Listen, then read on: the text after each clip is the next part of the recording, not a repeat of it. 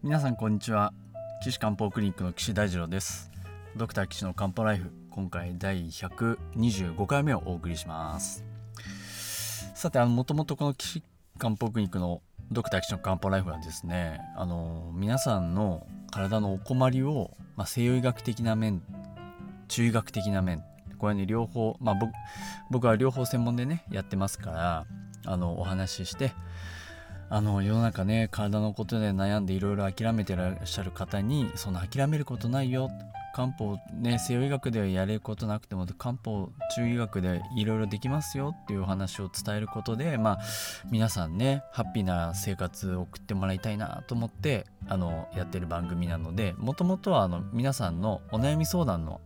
あの番組です。最近はねそういうのやってなかったんで古い昔のねあの聞いていただけてる方は、まあ、あのご存知だと思うんですけど最近ずっとそういうお悩み相談がなかったので、まあ、前回から、あのー、またちょっとお悩み相談をねあのやってきております。今日第2回目ですけれどもあの夜中寝ていると胸をドシンドシンと内側から蹴飛ばされるっていうなお悩みの77歳男性の関してお話ししてるんですけどこのさすがにあの漢方やってるといろんなこのお悩みの方がいらっしゃるので結構あのさまざまなね訴えの方はあのお話伺います。うんともう本当にゲップが出るとかあのお腹が痛いとか下痢が続いてますっていうそういう結構まあスタンダードなところからうーんとなんだろうなまあ、過去のを見てもらえればいいんですけどへ、まあ、例えば変な夢を見ますとか、うん、痛みが体中こう移動しますとか、まあ、あとは皮膚の下を虫がムズムズは這いずり回ってる感じがしますとかねすごいこう西洋医学のお医者さんが聞いたらきっと困るだろうなっていうことをですねいや皆さんあの訴えられる。ね、そういうのがない人にとっては何言ってんだろうこの人ってなっちゃうと思うんですけど中学とかの問診だとこうそういうこうお話がですねすごい結構ヒントになることが多くてああやっててすごいやりがいがあるなっていつも思ってます。なのでこんなことお医者さんに言ったらああおかしいと思われるかな。精神科とか連れてかれちゃうかなとかって思うようなことも結構漢方の先生は結構普通に聞いてくれると思いますんで、まあ、ぜひですね近所の、まあ、レベルの高い、まああのまあ、レベルが高いから必ずしも流行ってるってわけではないんでねそこら辺ちょっと難しいですね。逆に流行ってる人はねマーケティングとか商売がうまくてただ流行ってるだけっていうところもまあなきにしもあらずなのでいい先生ね巡り合ってあのぜひ解決できたらいいなと思いますけれども。さて今回は前回ねそのあの胸ドシンドシンと蹴飛ばされるのは、まあ、不整脈じゃない、まあ、動機と不整脈っていうお話をしてそこはちょっと違いますよ。不整脈っていうのは本当に脈が飛んだり速くなっちゃったり、えー、してるんです。心電図で検査したらそれが分かっちゃうあの証拠が見つかりましたっていうのは、まあ、不整脈と言います。なんかね不整脈っていうと心臓が止まりそうでね皆さんこうちょっと怖いかもしれませんけどでもあの大概ですね一般に見る不整脈っていうのはその命に関わらない。まあちょっとあの脈乱れてるけど大丈夫だよね。命には関わらないよね。っていう不整脈がほとんどです。うん。まあねあの時々こうありゃりゃっていうのに出会ったりしますけどあの命に関わるような不整脈例えば心室性気外収縮とかこれ一番多いですよね。あと上質性気外収縮とかね。やっぱりそういうよく聞くものはまあそんな心配しなくて大丈夫です。うん。まあ、逆にそういう不整脈を良くしようとして薬を飲み抗不整脈薬っていうのをね、まあ、僕らが研修医で僕は心臓外科だったもんですからねあの集中治療室であの向こう側に循環器内科の先生がね、CC、あの CCU っていうんですよね循環器の、あの、先生がの場所というかまあ循環器病循環器病の先生の集中治療室は CCU っていうんですね、うん、コロナリーね。あの心臓血管って意味ですけど。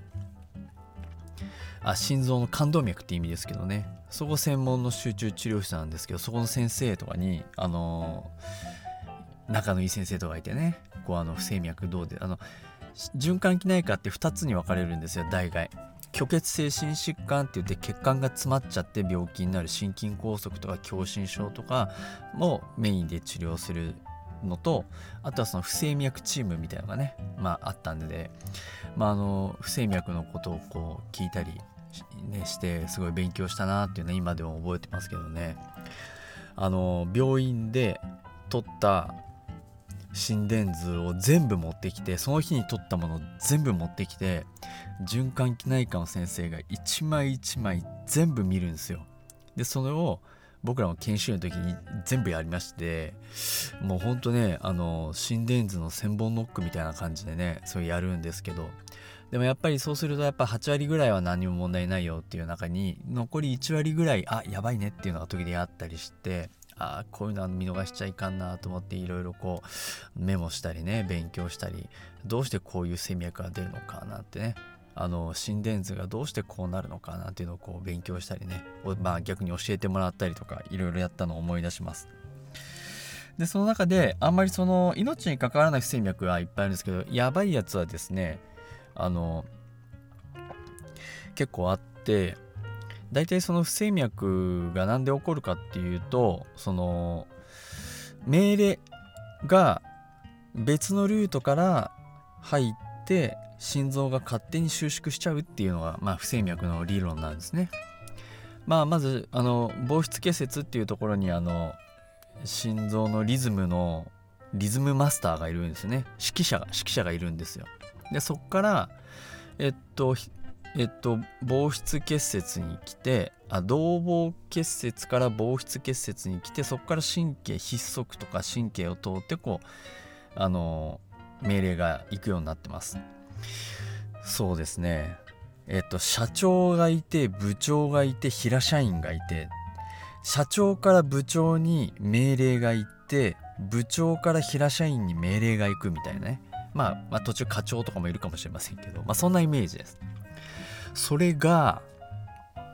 社長がから部長に命令が行くルートがですね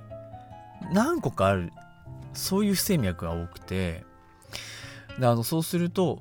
あれ社長さっきも命令したけど、まあ、また命令が来たじゃあまた平社員働かせようまた働かせようっていうなってリズムがこう崩れちゃうんですよね。うん、そういうのが多いです。それなんでなかなかその変なルートをね断ち切らないといけなくて最近はそういうのあの心臓のカテーテルでねまああのアブレーションって今焼き切るってアブレーションって言いますけどまあそれをこうできるようになりましたからあの比較的リスクが少なく治療できますね。なんかスポーツやってる人で不整脈の人結構多くて僕の知り合いでもですねあのバリバリトライアスにやってる人とかがねえ岸君不整脈出ちゃったけどどうしようなんて。いやーそねそうアブレーションでできるからまあそんな心配しないで大学病院行ってみたらどうですかって。お話ししてでアブレーションやってね今でももう元気でピンピンでトレーニングしてますけども。えー、なのでまあそういう治療をやったりすることはできます。その昔はですね心臓を切り開いてあの動房結節の辺りをこう暗いよって言ってねあの氷点下何十度っていうなるやつであのまあ簡単に言うと、えっと、ドライアイスで焼き切るみたいなそういう手術をね、まあ、あの僕も心臓外科だったんでやったりしたこともありますけどね中から焼き切るっていうね。まあそれよりもやっぱりカテーテルやった方が全然リスク少ないし全然いいですよね。うん。で不整脈命に関わる不整脈の中でねこれどうしようもできないのがあの遅くなっちゃう除脈になっちゃうあのあれですね。不整脈。あの同房結節からあのだからあの社長がもう言うこと働かなくなっちゃってあのなんかしないけど社長から命令来ないから平社員だけで頑張ろうぜってやってるんですけどでもやっぱり1分間にねえー、40回ぐらいなんですよ。そうするとあの心臓が血液を送り出せないのであのー、心不全になっちゃうね体中酸素が足りなくなっちゃうんでそういう時はですねこれあのペースメーカーってね皆さんご存知のあの機械を挿入するわけですね、まあ、心臓にこう、えー、探知するセンサーと、えー、刺激を与えるセンサーをこう大体ね VVT だとあの2本センサーを入れて社長が働いてる時は黙ってて社長が働かない時はバックアップするみたいな、まあ、そういうペースメーカー大体入れますよね。うん。時々言いますよ。あの僕も訪問診療をやっててあのご高齢の方とかたくさん見てるとあれ？脈が 35? 心電図取ります。P 波がありません。あ社長がくたばっあのちょっと仕事してないわ。っていうね。そういう状態の人はもうペースメーカー入れるしかないんで紹介ね専門のところに紹介したりもしますね。うん。で不整脈ね。でもうちょっと心配した方がいいのがあの心房細動っていうねあのこう社長と部長がもうあのあのバラバラに平社員に命令するもんだからもう平社員はこうタタンタンタタンタタタタタタタンタンタタタタタタっていうもうバラッバラのねもうハーレー・ダビッドソンの園児のストロークカーみたいなぐらいバラバラにこうあの脈を打ってしまうっていうそういう状態になっちゃいます。そうするとですねあの左心房っていうところで血液がこう渦巻いちゃって渦巻くとそれが固まっちゃうんですよ。で血が固まるっていうのはその皆さんね目にするかさぶたとかみたいにパリパリになるんじゃなくってどっちかっていうとこうあの心臓の中のね煮こごりみたいなゼリーみたいな感じになっちゃうんですよね。でそうするとそのゼリーがねこう切れて飛ぶんですよ。そう飛んでどこ行くと思いますか、うん、一番困るのは脳みそですよね。そうするとそのゼリーの切れっ端が脳の血管行って脳の血管のちょうどこうスポッて挟まっちゃうとこにこう詰まってそっから先に血がいかない脳梗塞っていうになっちゃうわけですね。脳梗塞になると麻痺が出たり意識がなくなったりもう場合によっては命に関わることもありますけれども。なので心房細動をね昔は本当にあの薬で治療しようっていうのは一生懸命やってたんですけど最近ここ10年20年ぐらいはあ10年ぐらいは心房細動を治そうと思って不整脈の薬を投与すると余計不整脈になってしまうっていう研究がですね、まあ、あの出ましてだ不整脈は治そうとしてもキリがないって。余計不整脈になっちゃうから。ね、そしたらじゃあ脈はもうそのまんまでしょうがないから一番困る血液が固まるのを抑え抑えようっていう治療をね今積極的にやってます。ですけど、その時にこうワーファリンとかね、イグザレルトとかね、こうあバイアスピリンとかそう血小板を抑えたり、凝固脳を抑えたりする薬を使って予防するわけですね、脳梗塞をね。うん、ただね、やっぱり中医学だとそれ治したくなっちゃうんですよね。不整脈を。うん。だね、もう慢性のあの不整脈でも10年も20年も経ってますっていうのは難しいんですけどやっぱり最近起こりましたっていうのはね中学でもアプローチ方法があるんですよね。なのでまあなんか治療したくなっちゃうなっていうのがまああの私の考えでございます。はい。えっ、ー、と今回ですねあの不整脈あのについてお話ししました。まあ、あの胸をドシンドシンと内側から蹴られるってね。で動機と不整脈違いますよって話で今回不整脈の話したんで今度動機の話をね西洋医学的なものから今度中医学の方へ話を振ってねしていきたいと思いますので皆さんぜひまた次回もお聴きください。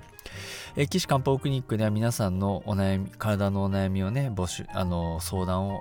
募っております。えー、岸漢方クリニックのホームページのお問い合わせ欄からお寄せください。ホームページの URL は高崎漢方人道 .com です。takasaki-kanpo.jimdo.com です。